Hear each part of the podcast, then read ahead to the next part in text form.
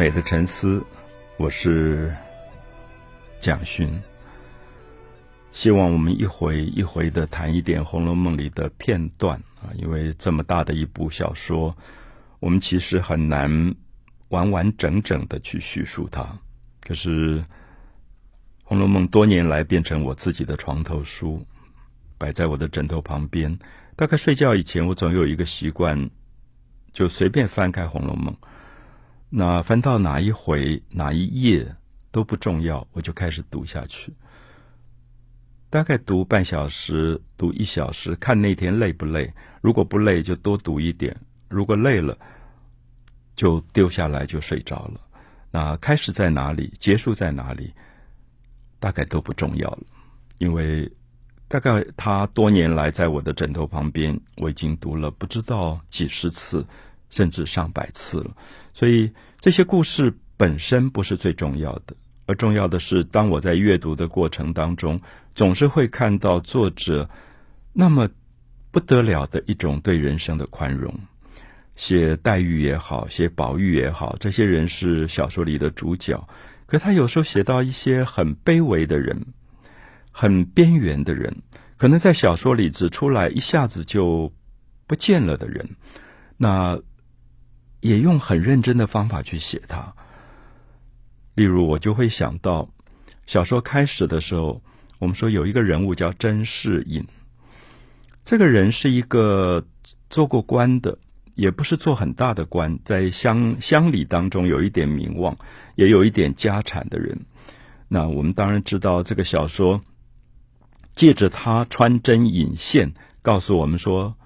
真实的事情已经隐藏起来了。那么，这个甄士隐，他到了中年，他太太姓封啊，封存的封。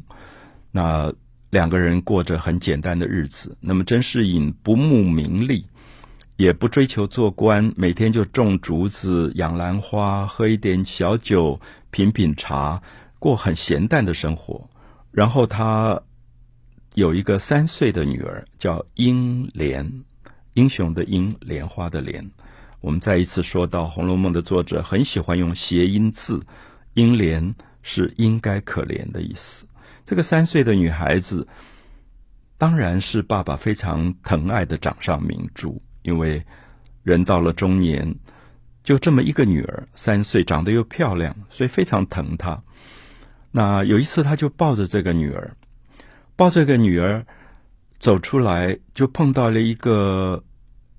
疯疯癫癫的和尚。《红楼梦》里面常常会出现一个跛脚的道士，或者满头都是这个长了烂疮的这种赖头和尚。那这些人很奇怪，他疯疯癫癫的，可是口里有时候会说让你吓一跳的话。他看到甄士隐抱着三岁的女儿，这个和尚就说：“舍我吧，舍我吧，把你的女儿送给我吧。”那这个爸爸当然吓死了，觉得是疯子，赶快就把这个宝贝女儿抱得紧紧的。他说：“你抱那么紧有什么用？他是有命无运，累及爹娘的。”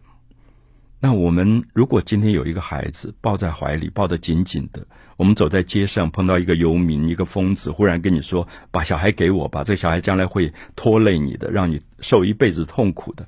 你当然觉得他是疯子，就赶快要跑掉，或者要把这个疯子赶走。所以甄士隐当时很生气，觉得怎么会这么倒霉，碰到了一个疯子。可是没有多久，我们知道过元宵节，甄士隐就让家里的一个佣人。叫霍启说：“你带三岁的英莲去看看庙口的花灯吧，因为就在家旁边有一个葫芦庙。”这个佣人就带着英莲出去逛花灯。可是佣人大概喝水喝多了，很想小便，那也不方便大街上小便，就把英莲放在一个人的台家里的台阶上，然后转身就去小便。等到小便完回来，英莲不见了。我们知道英莲后来就被人口贩卖的拐子拐骗了。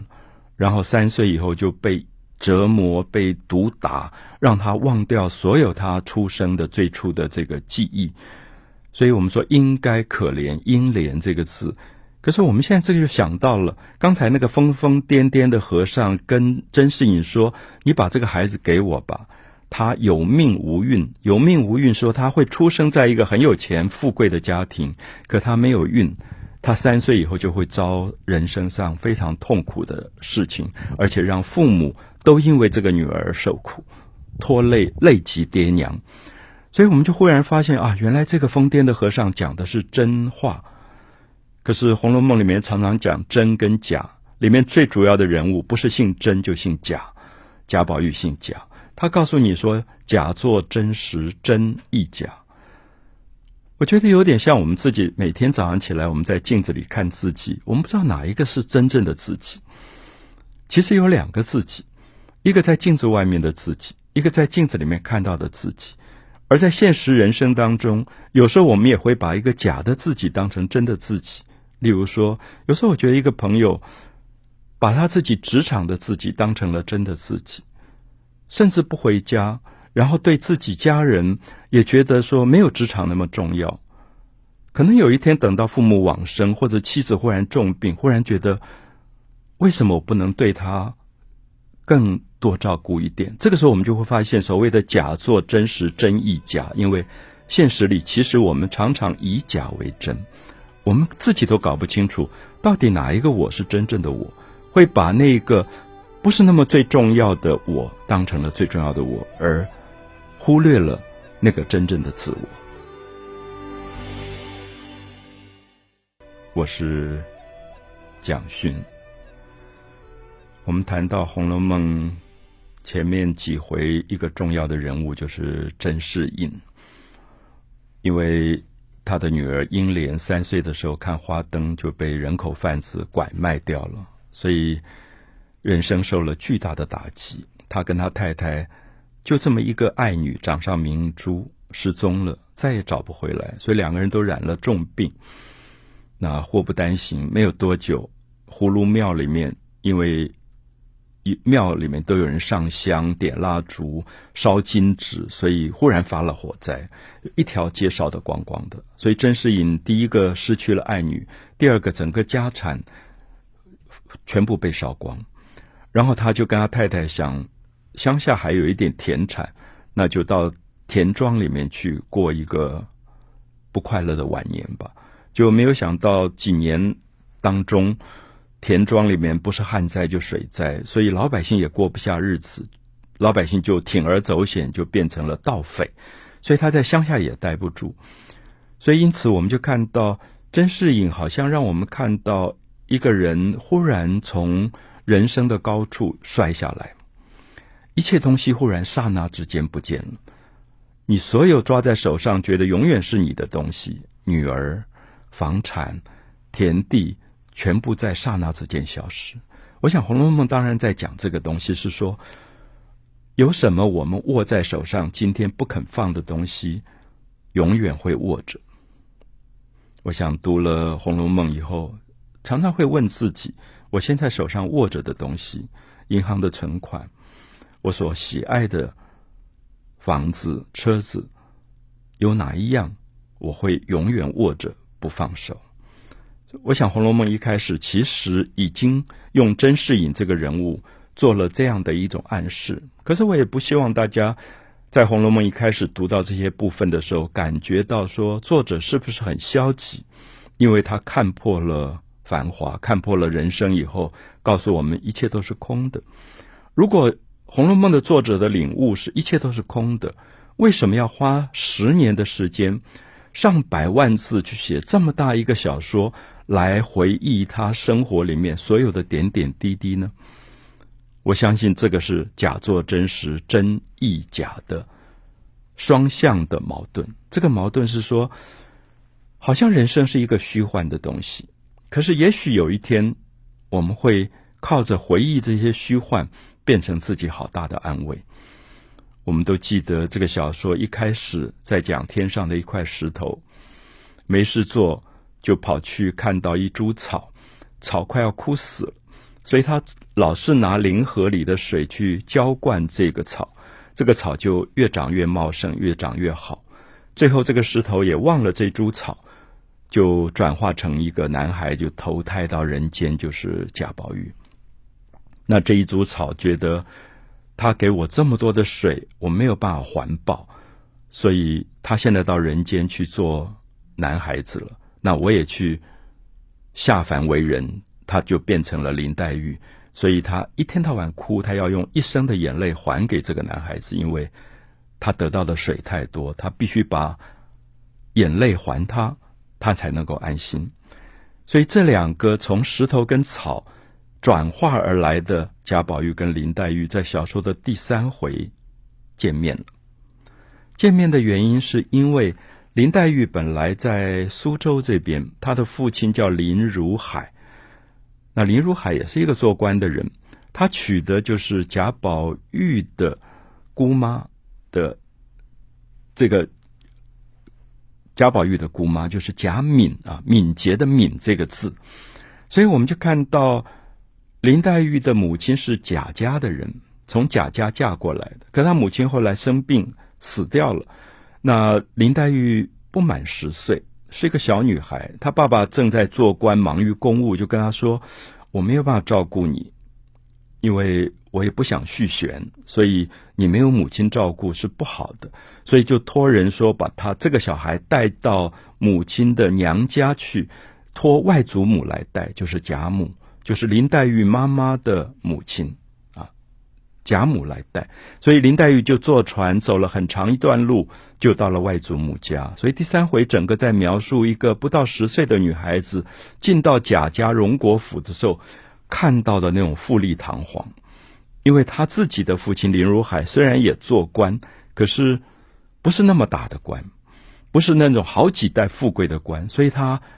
也有一点被吓住，说哇。这个外祖母家是这么富丽堂皇的，那从进大门开始，一进一进的进去，雕梁画栋，那种漂亮，而且所有的那种仆人、佣人沿路随护，一道一道，他坐了船，下了轿子，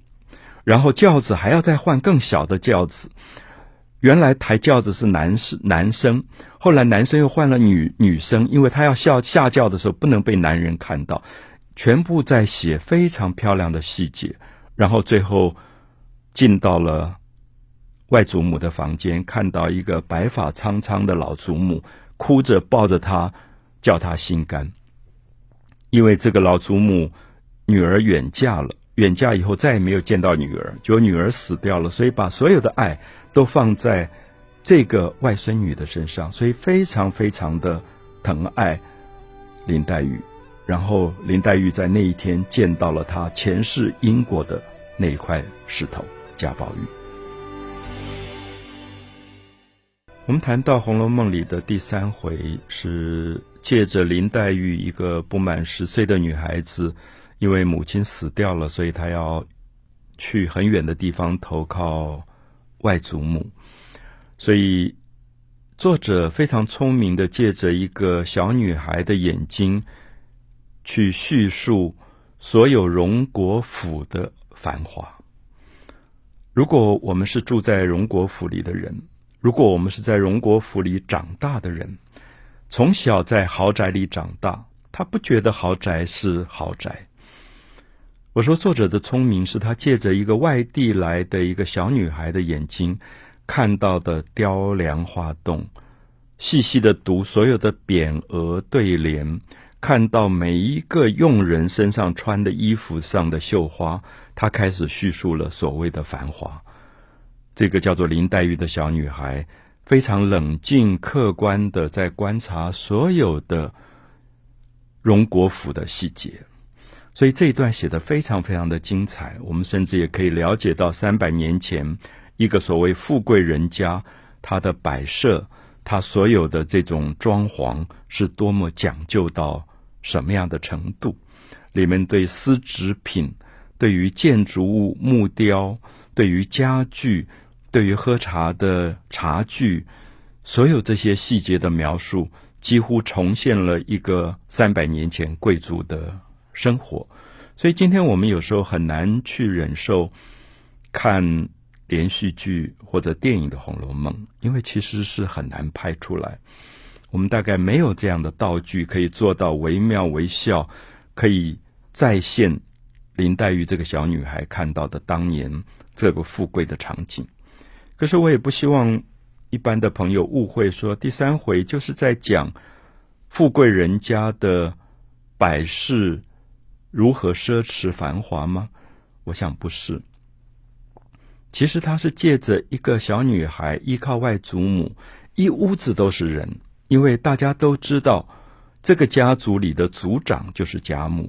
一个老太太，最有权威的老太太。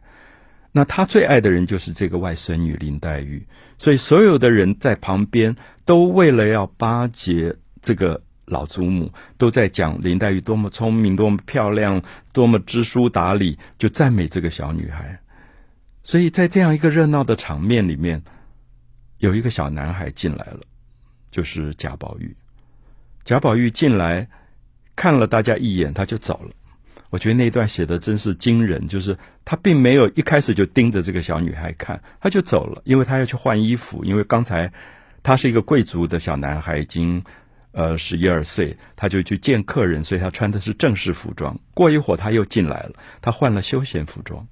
红楼梦》里面很喜欢换衣服，因为他们是贵族家庭，他就换了比较轻松的衣服进来，然后别人就跟他讲说：“你还没有见远地来的客人，你就换了衣服。”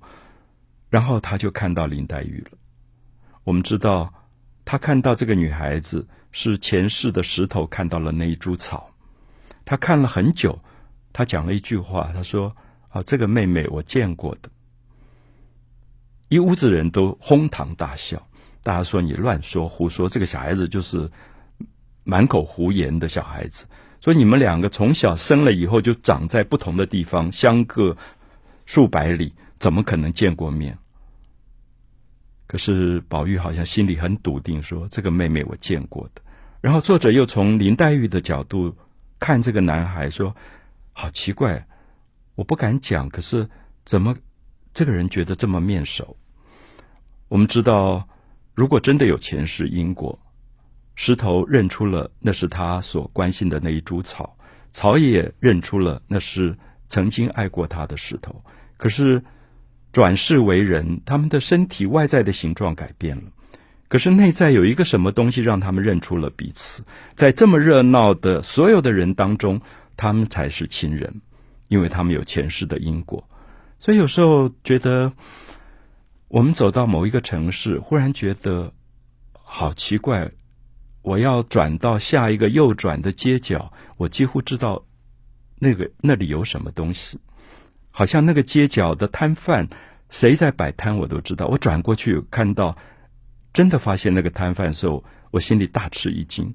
我相信今天心理学一直解不开的一个谜，是我们有一种属于直觉的东西，并不来自于理智。或者我们生命里见到某一个人，忽然觉得好熟悉，不知道为什么这么熟悉，而那个熟悉可能是爱，其实有时候也可能是恨。我说的纠缠是说解不开的东西。那《红楼梦》其实在讲这样的人跟人的关系，就是这个贾宝玉跟林黛玉之后发生了各种纠缠的关系，各种解不开的爱跟恨，因为在第三回他们已经认出说这个人。是有前世因果的，或者说，我们此世来人间为人，其实是要去跟某一个人相认的，啊，跟某一个人相认。我想这样的一个情感是非常东方的哲学，它并不完全神秘，它甚至是我们身体里面非常奇特的一种记忆，好像记忆已经不属于大脑，而属于我们心灵的部分，或者我们生命最底层的。某一种基因，啊，所以我想这些都是我自己觉得《红楼梦》动人的部分。我也觉得，即使到了二十一世纪，今天的青少年读到这些部分，你隐约觉得，你读国中的第一天，班上的那个人，你觉得那么熟悉，他真的就是宝玉跟黛玉相见。